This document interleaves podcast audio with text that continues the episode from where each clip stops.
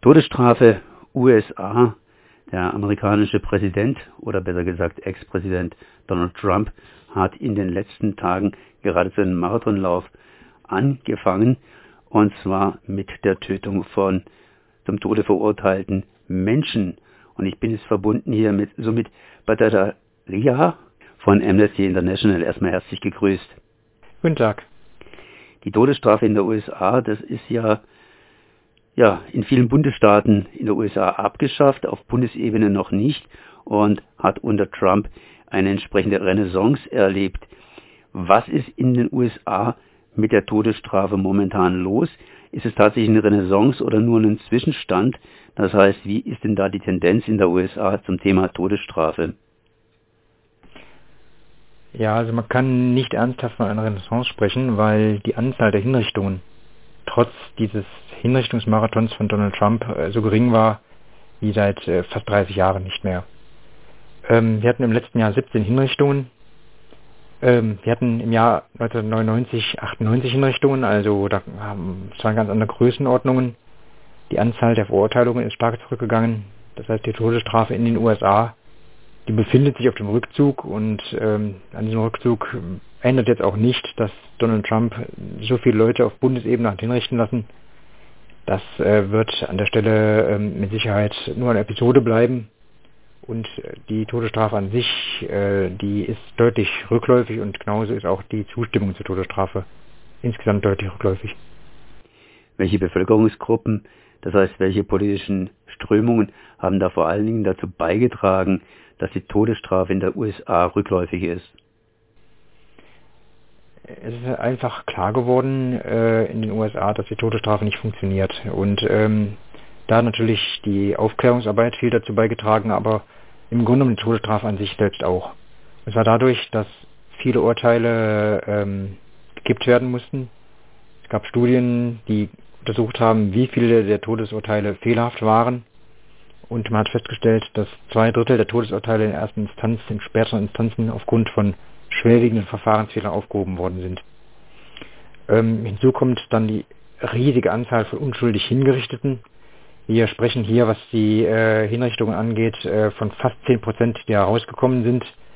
Äh, also das äh, gab in Bundesstaaten wie Illinois so viele äh, Freilassungen wegen erwiesener Unschuld, dass die sogar die Anzahl der Hinrichtungen äh, überstiegen haben und man deswegen die Todesstrafe abgeschafft hat. Ein weiteres Argument, was dann zu Felde geführt wurde, war auch einfach die Kostenfrage, denn eine Todesstrafe auszuführen ist wesentlich kostspieliger als eine ähm, lebenslängliche Freiheitsstrafe. Themen wie Rassismus, ähm, Themen wie ähm, das Ausgehen von Gift haben das ihre, dazu beigetragen, dass die Todesstrafe in der Öffentlichkeit eigentlich ähm, nicht mehr den, die Unterstützung hat, wie sie das noch vor einigen Jahren hatte. Ähm, Sie haben gerade eben gesagt, dass die Todesstrafe teurer ist als lebenslänglich. Ich meine, wenn ich jemanden umbringe, dann ist er tot, dann ist er weg. Und wenn ich jemanden lebenslänglich einsperre, dann muss ich doch da Jahrzehnte unter Umständen noch auf ihn aufpassen. Wie kann das sein, dass die Todesstrafe hier die teurere Lösung ist? Das kommt im Grunde genommen auch von dem Urteil des obersten Gerichtshofs von 1972. Der hatte damals äh, die Todesstrafe ausgesetzt, und zwar auch mit Hinweis auf die Willkür, die das hatte, auf die Zufälligkeit und ähm, dass das im Grunde genommen ein großes Lotteriespiel war. Man hat damals ähm, dann eine Reihe von Maßnahmen getroffen, die dann der im Jahr 1976 anders zusammengesetzte oberste Gerichtshof dann als verfassungsgemäß angesehen hat. Ähm, dazu gehört ein deutlich verlängerter Rechtsweg. Das heißt, eine Todesstrafe, die hat ohnehin äh, immer automatisch eine Berufung, die danach stattfindet. Äh, sind insgesamt viel mehr ähm, Instanzen beschäftigt, das heißt, es gibt sehr viele Prozesse. Hinzu kommt, dass die Todestraktinsassen in eigenen Bereichen in Hochsicherheitsgefängnissen sitzen, deren Bau und deren Unterhalt auch wesentlich teurer ist. Die eigentliche Richtung an sich wie der Bundesstaat Texas auf seiner Webseite ja dann auch schon ausführt, ist ähm, in Anführungsstrichen preisgünstig. Aber der Weg dahin, der ist sehr kostspielig. Und man hat ausgerechnet, dass eine lebenslange Freiheitsstrafe im Schnitt nur ein Viertel so viel kostet wie eine Todesstrafe. Texas ist ein gutes Beispiel. In Texas werden ja relativ viele Menschen hingerichtet. In Alaska, als Bundesstaat geworden ist, äh, ist die Todesstrafe abgeschafft gewesen. Das heißt, da wurde sie praktisch nie eingeführt. Das heißt, die USA ist ausgesprochen heterogen. Woran liegt das? Ja, das ist ein Thema. Eine Todesstrafe spiegelt sich eigentlich genauso wie in der Zustimmung zu dem noch amtierenden Präsidenten ähm, im Grunde genommen die große äh, regionale Spaltung der Gesellschaft. Die Todesstrafe hat ihre größte Unterstützung im sogenannten Bible Belt, das sind die Südstaaten, die ehemaligen. Die ziehen sich so von Georgia rüber bis Texas. Ähm, und dort sind auch die meisten äh, Hinrichtungen passiert. Und ähm, das sind halt die Bundesstaaten, in denen auch dann gleichzeitig ein stark ländlicher Raum vorherrschend äh, ist und wo ähm, viele ähm, Religionsgemeinschaften evangelikaler Ausprägung aktiv sind. Und in den Staaten, die eher industriell geprägt sind, in denen es große Städte gibt, da hat die Todesstrafe eigentlich noch nie so richtig Fuß fassen können. Und ähm, man sieht auch, dass die Staaten, die jetzt in der letzten Präsidentschaftswahl immer noch für Trump gestimmt haben, sind auch in ganz vielen Fällen Staaten, die die Todesstrafe noch haben. Das ist einfach ein Zeichen für diese gesellschaftliche Spaltung in den USA. Und ähm, das ist also von daher nichts Neues. Und äh, diese Spaltung hat es immer schon gegeben. Bundesstaaten wie Massachusetts haben schon Ewigkeiten keine Todesstrafe mehr. Und äh, Bundesstaaten wie Texas, Texas allein ist für ein Drittel der gesamten Hinrichtungen verantwortlich. Ähm, auch da allerdings äh, ist das stark rückläufig in den letzten Jahren gewesen, aber man muss da schon sagen, dass die Todesstrafe ein sehr regionales Phänomen ist. Trump hat jetzt die Todesstrafe in seinen letzten Amtstagen praktisch nochmal richtig angeheizt. Wie konnte er denn das überhaupt machen? Das heißt, hat der Präsident so eine Art Todesrecht oder kann der Präsident hingehen und kann sagen, jetzt ist die Todesstrafe zu vollstrecken oder hat er nur das Recht zu amnestieren? Ähm, wie passiert denn das, dass jemand dann tatsächlich oder dass die Todesstrafe tatsächlich ausgeführt wird? Das kommt einfach durch das Unterschreiben der Hinrichtungsbefehle. Das ist das gleiche Recht, das auch die Gouverneure haben.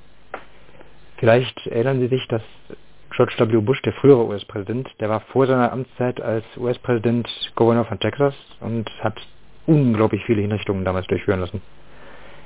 Und ähm, das konnte er auf der Bundesstaatenebene tun und das gleiche Recht, das gilt für Trump auf der Bundesebene. Dazu muss man wissen, dass es in den USA ähm, keine einheitliche Regelung zur Todesstrafe gibt. Das ist so, die Todesstrafe obliegt den Bundesstaaten und wenn jetzt das Verbrechen, das geht entweder auf Bundesgrund äh, gemacht wurde, beispielsweise Nationalparks oder ähm, in irgendwelchen Einrichtungen des Bundes, oder wenn Beamte des Bundes in Ausübung einer Tätigkeit davon betroffen sind, wie zum Beispiel FBI-Agenten, dann und nur dann ist der Bund an sich zuständig. So, und Trump hat jetzt die gleiche Hoheit, die ein Gouverneur in einem Bundesstaat hat, hat er auf Bundesebene. Und äh, tatsächlich ist es so, dass ähm, das letzte Todesurteil, das auf Bundesebene vollstreckt wurde, 2003 war. Also das ist jetzt schon auch wieder 18 Jahre her gewesen. Und äh, seitdem hat eigentlich kein Präsident mehr Hinrichtungsbefehle unterschrieben. Hinrichtungsbefehle unterschreiben kann er nicht aus Lust und Laune, da muss es auch schon so sein, dass äh, im Prinzip die, ähm, der Instanzenweg zu Ende ist. Trump hat dennoch einen Hinrichtungsbefehl unterschrieben und verstrecken lassen, wo der Rechtsweg noch gar nicht ausgeschöpft war. Das war eine der 17 Hinrichtungen jetzt. Also das heißt, von daher ähm, muss man sagen, ähm, hat der einen ganz maßgeblichen Anteil und man kann auch nicht sagen, dass ein rein administrativer Vorgang, den der Präsident machen muss. Das ist nicht so. Da hat der Präsident sehr wohl eine sehr starke Einflussmöglichkeit und äh, das hat Donald Trump genutzt, um am Schluss nochmal sich zu profilieren bei seiner, ähm, ich will mal sagen, rechtsradikalen und rechtsaußen Wählerschaft. Und ähm, das war mit Sicherheit auch ein politisches Manöver, weil er über die Jahre davor keine Hinrichtung durchführen lassen, aber jetzt, als dann die Wahl immer näher rückte, hat er dann die ganzen Termine angesetzt. Aber Trump kann ja selber keinen Menschen zum Tode verurteilen. Er braucht ja dann sozusagen Lieferer, sprich Richter, die zum Tode verurteilen. Und dann kann er hingehen und kann sagen, okay, wir vollstrecken jetzt. Stimmt das so? Das heißt, dass es dann einen Unterschied gibt zwischen der Richterschaft, die jetzt viele Leute zum Tode verurteilt, und der Gouverneur, der wenige vollstrecken lässt, oder umgekehrt Länder, in denen wenige Menschen zum Tode verurteilt werden und der Gouverneur relativ viele davon verurteilt bzw. zum Vollstrecken bestimmt. Ja, das ist natürlich richtig. Ähm, das äh, ist schon so, dass der Präsident natürlich auch nur diejenigen Leute hinrichten lassen kann, die rechtskräftig verurteilt sind. Stand heute sind das auf Bundesebene noch 55 Leute, die man jetzt äh, auf Bundesebene hinrichten könnte. Zum Vergleich, äh, zum Beispiel Kalifornien, da sind die meisten Leute zum Tode verurteilt, das hat 711 Leute, die im Todestrakt sitzen. Äh, das heißt also, natürlich sind die Leute, die jetzt Trump hat hinrichten lassen, vorher rechtskräftig verurteilt worden. Nichtsdestoweniger ist es natürlich auch durchaus ein Ermessensspielraum, ob man sofort dann die Hinrichtung durchführen lässt, ob man das auf lange Bank schiebt und gar nicht macht oder ob man vielleicht sogar begnadigt. Den hat Trump aber nicht genutzt. Also er hat den Ermessensspielraum nur genutzt, um die Hinrichtungsbefehle zu unterschreiben. Und äh, dementsprechend muss man schon festhalten, dass er schon maßgeblich dafür verantwortlich ist, dass so viele Hinrichtungen stattgefunden haben, weil ähm, einfach entsprechend auch so viele Leute jetzt verurteilt waren und sind, dass da einfach noch auf Bundesebene hingerichtet werden kann. Jetzt gibt es einen Übergang zu Biden. Biden gilt als Hinrichtungsgegner. Er möchte die Hinrichtung, habe ich gelesen, abschaffen. Wie kann er das tun? Das heißt, er müsste das praktisch durchs Repräsentantenhaus und durchs Parlament bringen. Ja, er kann es tun im Augenblick, weil er jetzt in beiden Kammern die Mehrheit hat. Es wäre schön, wenn Biden das jetzt relativ schnell dann auch macht. Ähm, Im Augenblick ist da ein Zeitfenster, wo es gehen kann. Ähm, jetzt wissen wir natürlich jetzt nicht, wie es nach Biden aussehen wird mit ähm, dem nächsten republikanischen Präsidenten. Der wird dann wahrscheinlich versuchen, dann die Todesstrafe wieder einzuführen. Aber tatsächlich hat Biden im Augenblick diesbezüglich die Fäden in der Hand und kann tatsächlich jetzt die Todesstrafe auf Bundesebene beenden. Das wäre ein starkes Zeichen und das würden wir sehr begrüßen. Reichen dazu die einfachen Mehrheiten aus oder braucht man da irgendwelche Zweidrittelmehrheiten? Nein, da braucht man keine Zweidrittelmehrheiten, weil es nicht verfassungsändernd ist. Also das sind einfach äh, normale Gesetze, die die Todesstrafe machen. Die Verfassung, die muss dafür nicht geändert, nicht angepasst werden. Werden, es wird einfach die Todesstrafe gestrichen. Das klingt schon mal gut. Ich danke auf jeden Fall an dieser Stelle hier Sumit Bhattacharya von Amnesty International für diese Informationen und wir werden in den nächsten Jahren erleben, wie es in USA mit der Todesstrafe weitergeht. Merci.